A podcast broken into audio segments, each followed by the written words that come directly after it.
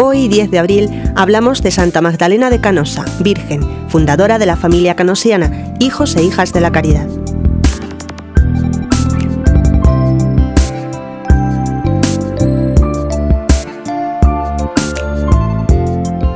Magdalena de Canosa, mujer que creyó en el amor del Señor Jesús, fue enviada por el Espíritu entre los hermanos más menesterosos a los que sirvió con corazón de madre y ardor de apóstol.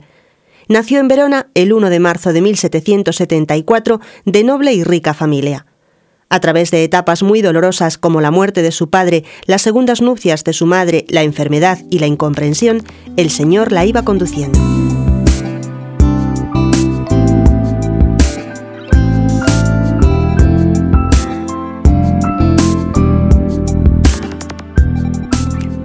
Educada en la escuela de la fe y del dolor y atraída por el amor de Dios, a los 17 años deseaba consagrar su vida a Él y por dos veces intentó la experiencia del Carmelo, pero el Señor la llevaba por otro camino, el dejarse amar por Jesús crucificado y pertenecerle solo a Él para dedicarse completamente a sus hermanos afligidos por distintas pobrezas.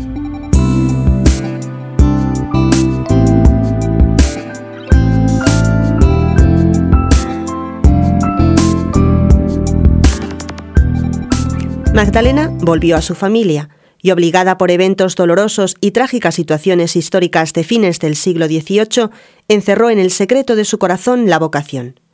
Mientras, el Espíritu Santo iba plasmando en su corazón un ardiente amor. Prendida por esta caridad, Magdalena oyó el grito de los pobres hambrientos de pan, instrucción, comprensión y de la palabra de Dios.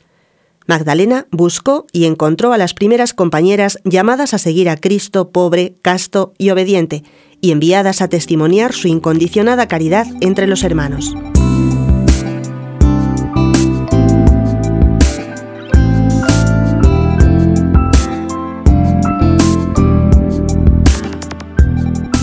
Superadas las últimas oposiciones de su familia, Magdalena abandonó el Palacio Canosa y el 8 de mayo de 1808 comenzó la obra de la caridad con algunas compañeras en el barrio más pobre de Verona, reconociendo interiormente que la voluntad de Dios para ella era servir a los más necesitados con el corazón totalmente plasmado en Cristo.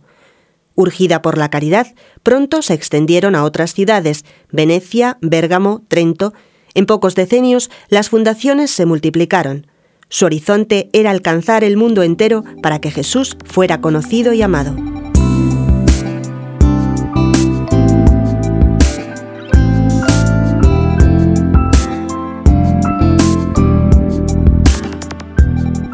El 23 de diciembre de 1828, Su Santidad León XII aprobó la constitución del Instituto con el breve Sinobis y el 23 de mayo de 1831 comenzó en Venecia el Instituto de Hijos de la Caridad.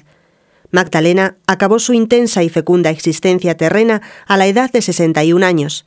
Murió en Verona el 10 de abril de 1835, asistida por sus hijas.